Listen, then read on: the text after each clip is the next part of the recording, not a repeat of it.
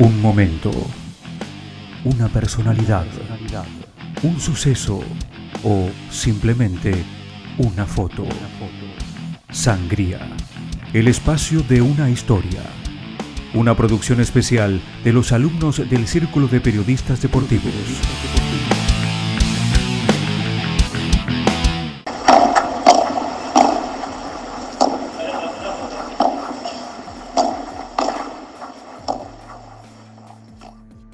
Si hablamos de pádel, hablamos de Argentina. Sí, quizás a muchos les suene extraña la relación, o más bien novedosa, aunque este vínculo lleva ya más de 40 años y hoy está en su plenitud y más vigente que nunca. La incorporación de nuevos jugadores o aficionados a este deporte está en su máximo ascenso y parece no frenar. Algunos creen, incluso, que aún no tiene techo. Pero antes de seguir hablando del pádel es necesario detenerse en un momento y remontarse a su historia que ayudará a comprender la importancia que tuvo y está teniendo nuevamente este deporte en el país. En el año 1969, en la ciudad de Acapulco, México, el empresario mexicano Enrique Corcuera le dio vida al pádel desde el patio de su casa, donde montó una cancha de tenis improvisada a la que le colocó dos paredes en cada punta y en los costados para así evitar ir a buscar la pelota después de cada punto.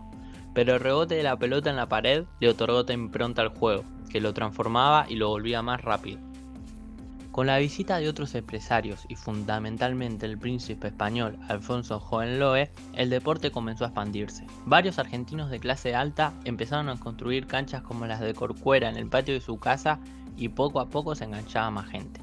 A fines de los 80, el pádel en Argentina tuvo un auge enorme. Y fue aquí, en el país, donde se introdujeron por esas épocas los dos cambios más trascendentes en este deporte la paleta de goma y el blindex. La primera reemplazó a la antigua paleta de madera y venía a aportar la posibilidad de otorgarle a la pelota efecto y una mayor velocidad.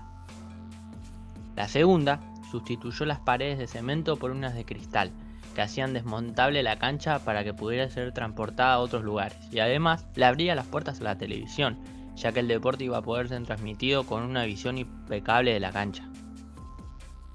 Apareció el primer mundial, en 1992 y el campeón fue Argentina, tanto en la rama masculina como en la femenina. El deporte era imparable y a la ola se le sumaban cada vez más jugadores. Sin embargo, en 1994, debido a una mala situación socioeconómica del país, muchos jugadores se exiliaron en España y con ello se fue apagando poco a poco ese chispazo tan alto que había tenido el PAN en Argentina. Tanto que parecía decir un adiós y no tuvo más importancia por largos y largos años incluso teniendo enormes representantes argentinos que continuaban ganando los mundiales, como Juan Martínez Díaz, Adriana Costaliola, María José Brazani, entre otros. Quien puede detallar perfectamente esta época es Lucas Mozón, entrenador de pádel.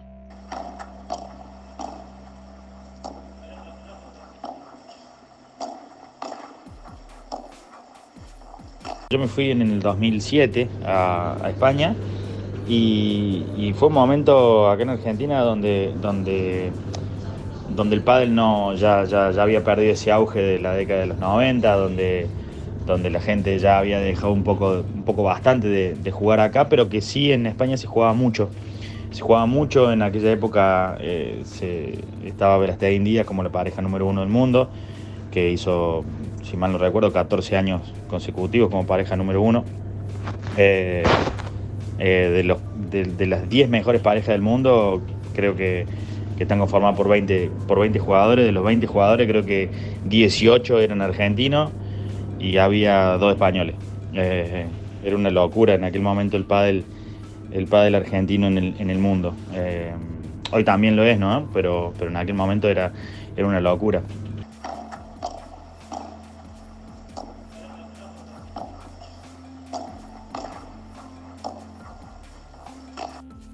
Por lo menos 20 años hubo que esperar para que el pádel vuelva a ganar reconocimiento en el país. Un tiempo altísimo, pero quienes practicaban el deporte siempre confiaron y supieron que no se trataba de un adiós, sino de un hasta pronto.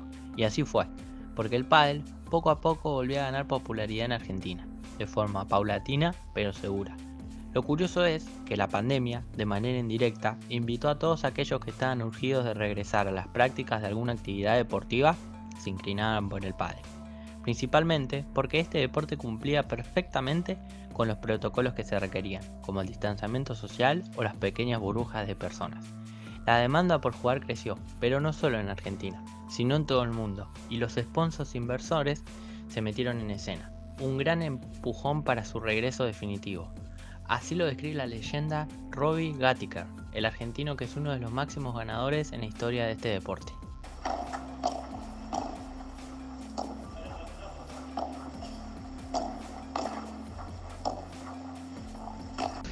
Eh, se sostuvo durante años y años, pero casi como el único país que, tenía ese crecimiento exponencial.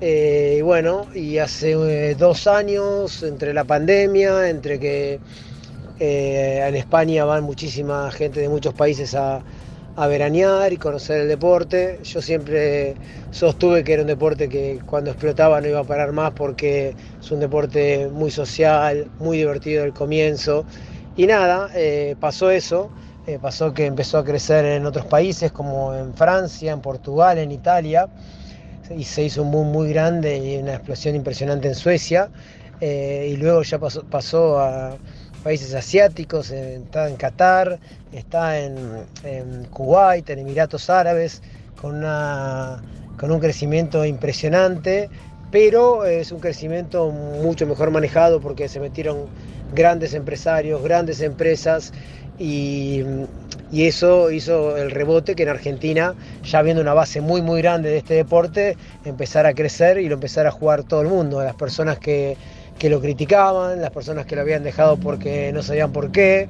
Y un poco también el cambio ayudó el césped sintético, que el deporte tenía la imagen que era un deporte en el cual uno se lesionaba, que no era así, más que nada se lesionaba porque era gente que capaz que no estaba preparada para hacer tantas horas de deporte semanales y con es un deporte que genera mucha adicción porque es muy divertido.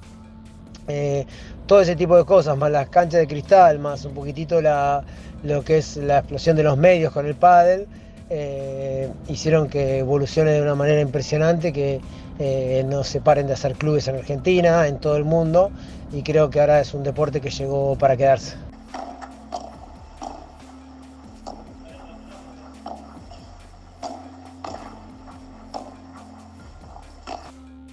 Hablamos de la historia del pádel, de la influencia argentina, de sus auges y sus descensos. Pero en este momento, habría que preguntarse, ¿qué es lo que hace tan atractivo este deporte? ¿Qué tiene de diferente que puede llamar la atención de mucha gente en tan poco tiempo? Las respuestas a estas incógnitas las tiene Iván Sandler, un periodista especializado en este tema.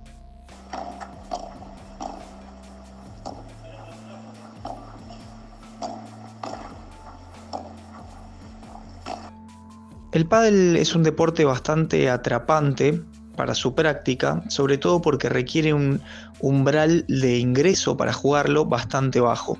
Con umbral de ingreso me refiero a las capacidades que uno tiene para poder desenvolverse en ese juego.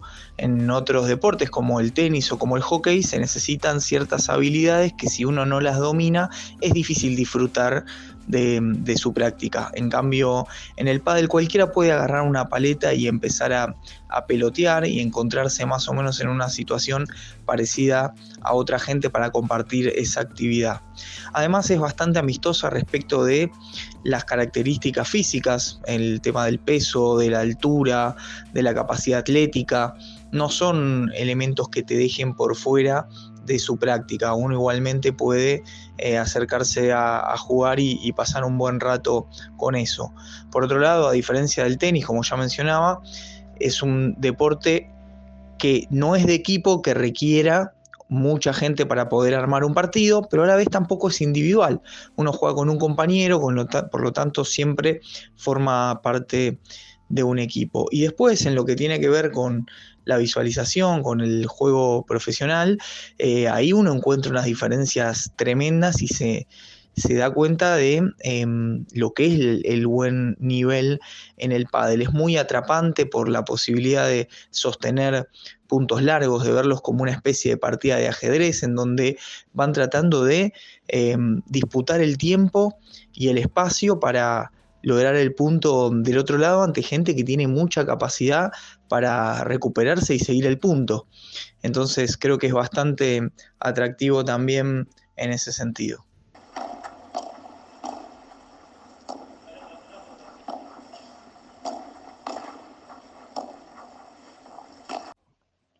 Según los datos proporcionados por Lisandro Borges, presidente de la Asociación Argentina de Padel, existen alrededor de 2 millones de personas que practican este deporte en el país y que están distribuidos en 2.600 clubes y 4.900 canchas. Un dato que refleja el furor que está teniendo el deporte. Y encima, hay que tener en cuenta que ya se organiza el Buenos Aires Padel Tour, uno de los torneos más importantes del World Padel Tour, el circuito internacional. La historia de este deporte en el país es perfectamente similar al juego, dinámica, rápida, con momentos de enorme alegría y tristeza, con penas y celebraciones. Pero más allá de que en el país se haya perdido después de los mediados de los 90, cuando parecía que el contexto socioeconómico le da al match point, los argentinos le contestaron con un tremendo revés, y hoy vuelve a crecer a pasos agigantados.